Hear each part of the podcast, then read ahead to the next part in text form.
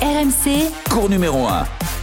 Bonsoir à tous, la petite chronique du bout du monde avec euh, cette, cette soirée qui, qui est en train de s'achever ici à, à Melbourne et bah, on s'attendait peut-être à un volcan.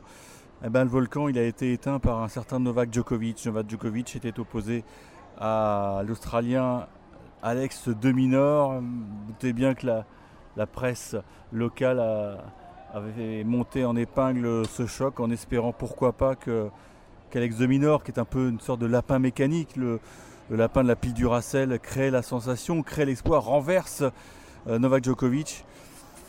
Match à sens unique. Incroyable match à sens unique. 6-1, 6-2, 6-2, 6-1, 6-2, pardon, pour, euh, pour le Serbe. Et la, la nouvelle, l'information la plus importante, c'est que Novak Djokovic n'a absolument pas ressenti euh, cette fameuse gêne euh, à la cuisse, à l'ischio euh, gauche. Euh, il a livré un match vraiment euh, extraordinaire avec euh, une précision dans ses coups, ça on est habitué, mais pas la moindre grimace. Et on a bien senti que à sa voix en conférence de presse, euh, tout allait beaucoup mieux pour Novak Djokovic. Alors c'est une sorte de, miracle parce que c'est vrai que euh, depuis le, bah, depuis le 7 janvier, depuis cette blessure contractée en, demi-finale euh, Adélaïde face à Daniil Medvedev, il galère, il galère. euh, alors parfois il y a, des sortes de crises. Et maintenant avec un petit peu de recul, euh, le moment de crise ça a été face à Enzo Cuoco euh, au deuxième tour où euh, quand le Français revenait une manche partout, euh, Nov- Novak Djokovic a demandé un mort médical pour aller se faire strapper. Sa chance finalement ce soir-là, maintenant on peut vous le dire, c'est que Enzo Cuoco s'était vraiment blessé. Vous entendez peut-être les nolés, nolés. Il y a une ambiance extraordinaire ici euh, à Melbourne Park. Il y a beaucoup de, de, de- Serbes qui, qui, euh, bah, savourent euh, la qualification de, leur héros. Et pour revenir à Enzo Cuoco, la, la chance qu'a eu Djokovic, c'est que ce soir-là, Enzo Cuoco s'était blessé en début de rencontre et que, en fait, il avait joué sur l'adrénaline. Mais une fois que hum, Djokovic a, a obtenu ce temps mort médical et que bah, la cheville de Enzo Cuoco s'est refroidie, euh, Enzo n'a jamais pu re- rejouer au même niveau de jeu. Et je peux même vous dire que quand on l'a vu en conf de presse, il nous avait dit euh, J'espère que je ne vais pas devoir passer par la table d'opération. La réponse est non, mais euh, il marche maintenant sur Becky. Donc voilà, Djokovic est totalement relancé. Je vous propose d'écouter quelques, morceaux de sa conférence euh, de presse. Vous allez bien comprendre qu'il a retrouvé toute la grinta. Pas grand chose à dire sur euh, ma performance, elle a été sans défaut. Je me suis senti super bien avec ma jambe, j'ai eu les meilleures sensations depuis le, le début du tournoi. J'ai ressenti de, de la liberté dans mes déplacements. Je savais exactement ce qui allait m'attendre sur le cours, je pense euh, à l'ambiance, mais aussi à demi-nord. Je ne l'avais jamais affronté, mais j'avais mon plan de jeu et il fallait que je sois agressif pour lui enlever du, du temps, car c'est l'un des joueurs les plus rapides du circuit. Et je me répète, du premier au dernier point, c'était top, donc je suis aux anges.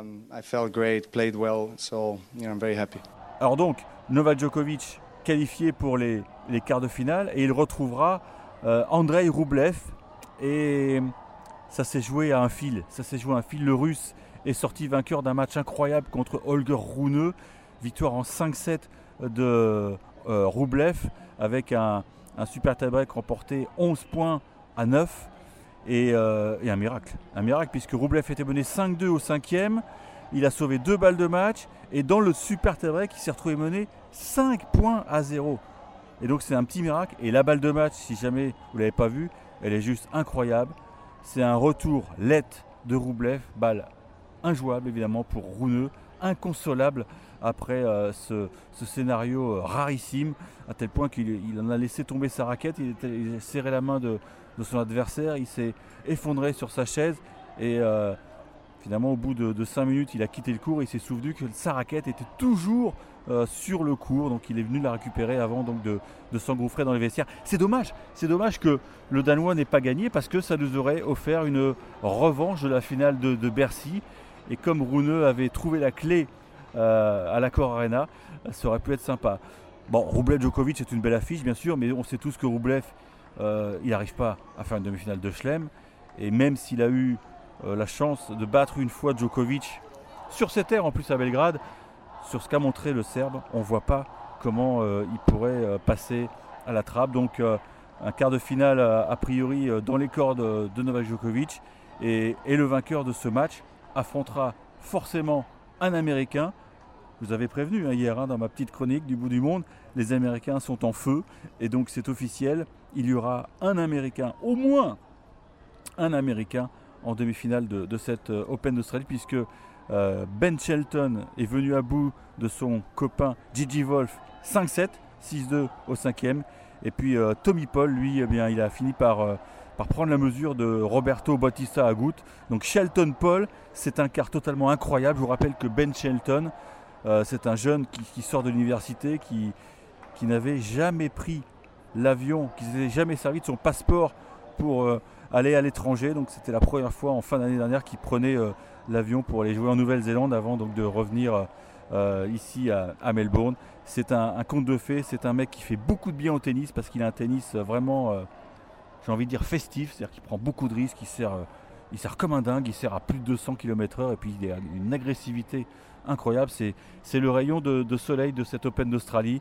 Maintenant, quel que soit le vainqueur, bah, il aura du, fil à retordre face à Novak Djokovic.